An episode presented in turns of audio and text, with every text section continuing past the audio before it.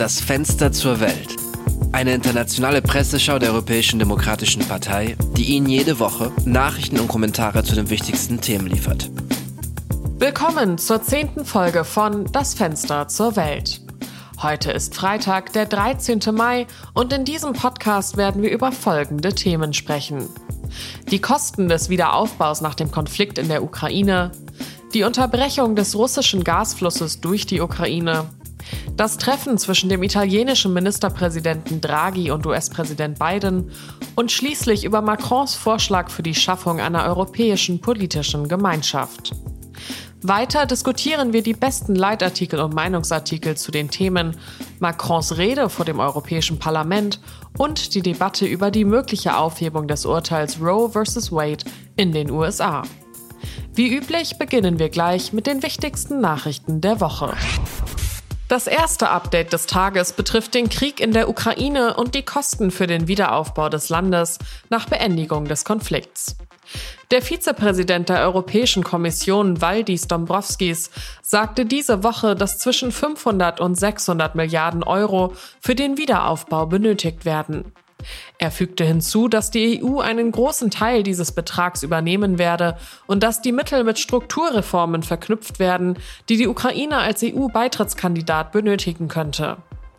Es gibt verschiedene Ideen zur Finanzierung dieser Bemühungen, darunter die Beschlagnahmung eingefrorener russischer Vermögenswerte, direkte Zahlungen aus Russland oder Beiträge internationaler Geber.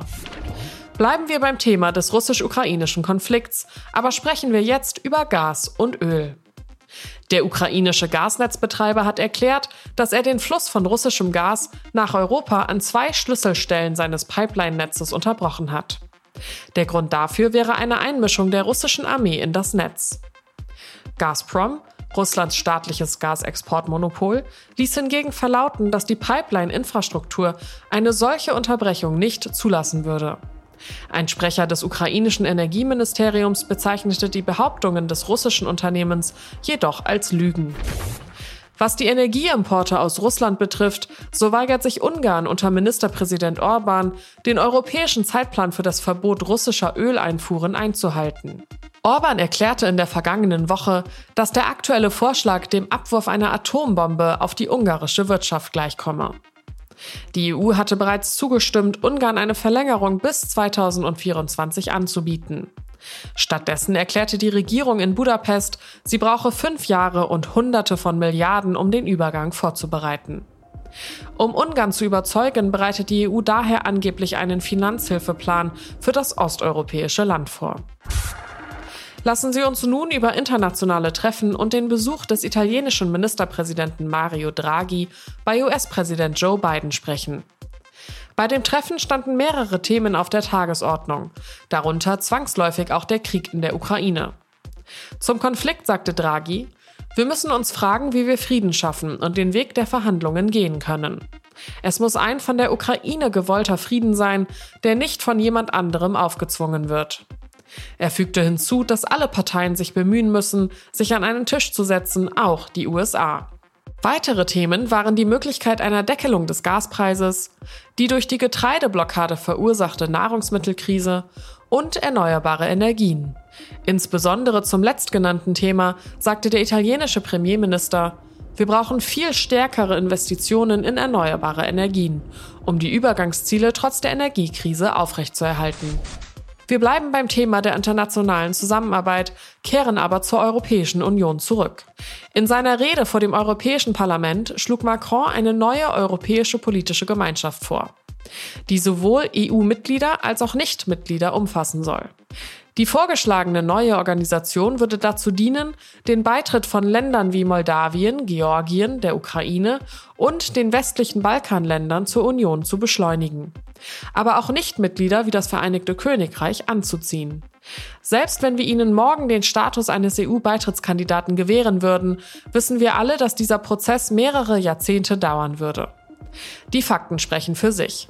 Es sei denn, wir beschließen, die Anforderungen für die Mitgliedschaft zu senken und die Einheit unseres Europas völlig neu zu überdenken, sagte der französische Präsident. Lassen Sie uns nun das Thema wechseln und über die Kommunalwahlen im Vereinigten Königreich sprechen.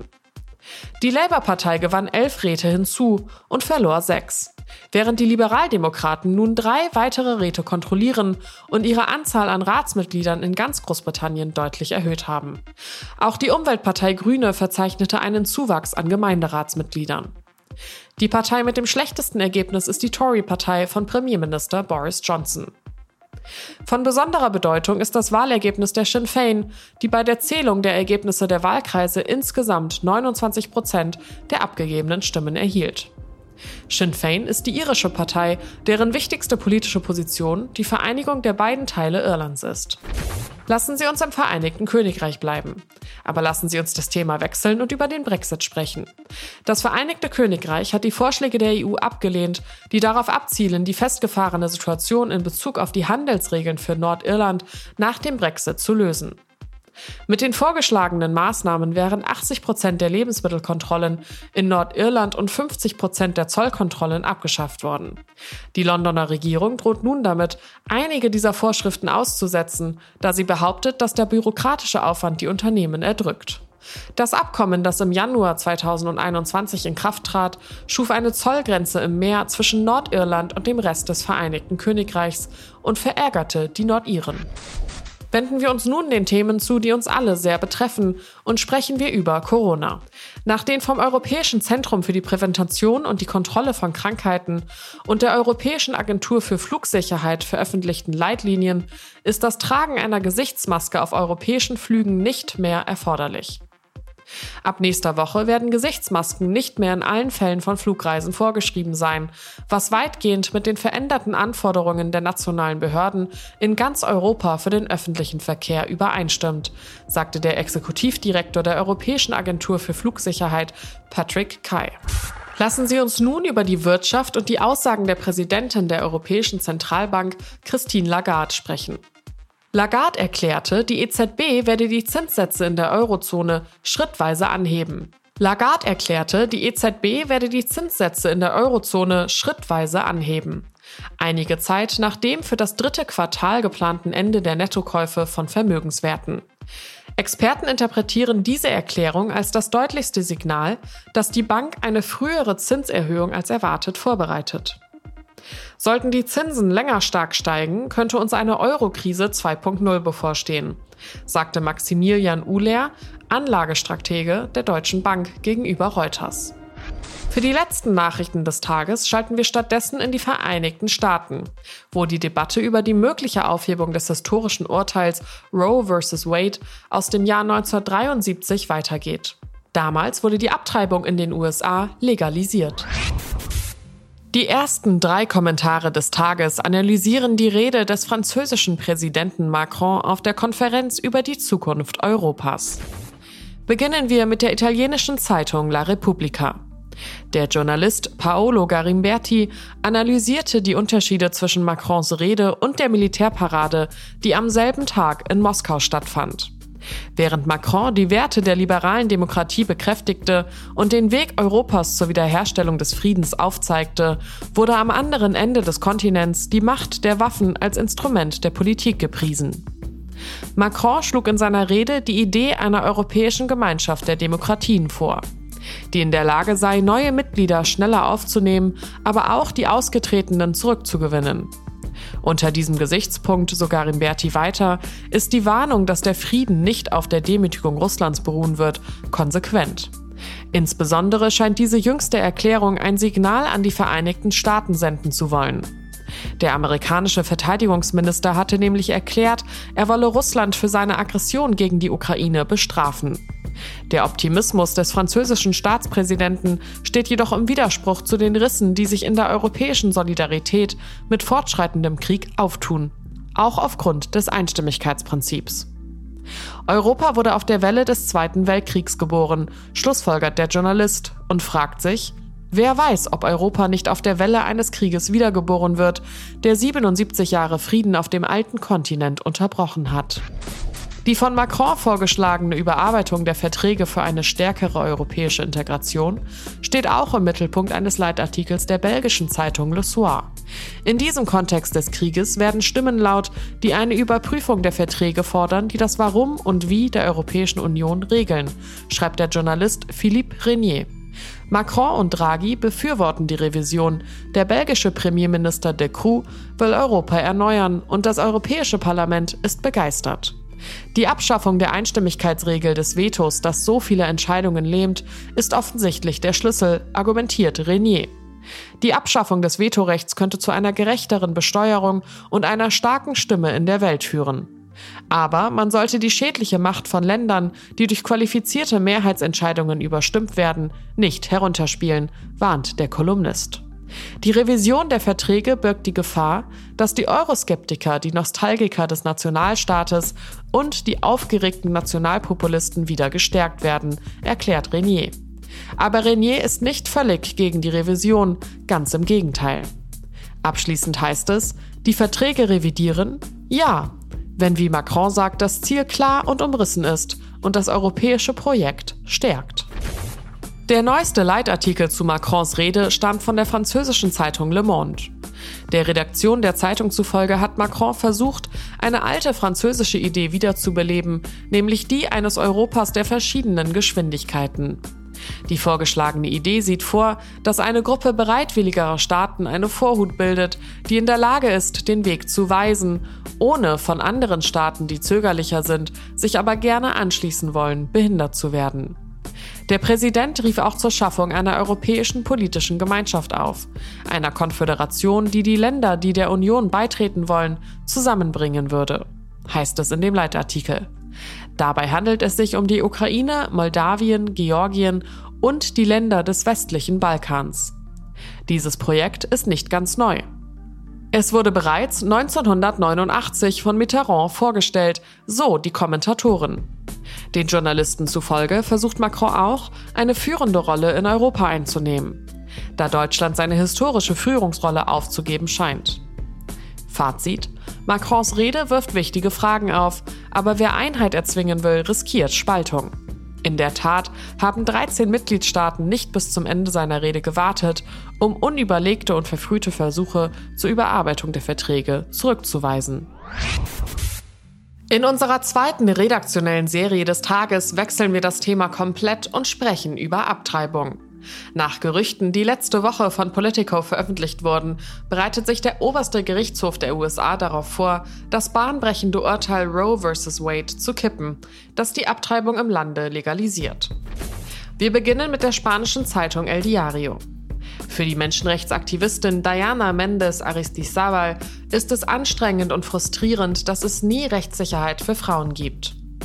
Diese ständige Ungewissheit zwingt uns dazu, anerkannte Rechte ständig zu verteidigen, schreibt die Kolumnistin. Das mögliche Urteil des amerikanischen Gerichts könnte auch außerhalb der Vereinigten Staaten Auswirkungen haben, erklärt Aristizábal, indem es Anti-Rechtsgruppen und Regierungen dazu bringt, in ähnlicher Weise vorzugehen. Darüber hinaus schadet die Verweigerung des Zugangs zum Schwangerschaftsabbruch vor allem der Gesundheit von Migrantinnen und verarmten Frauen.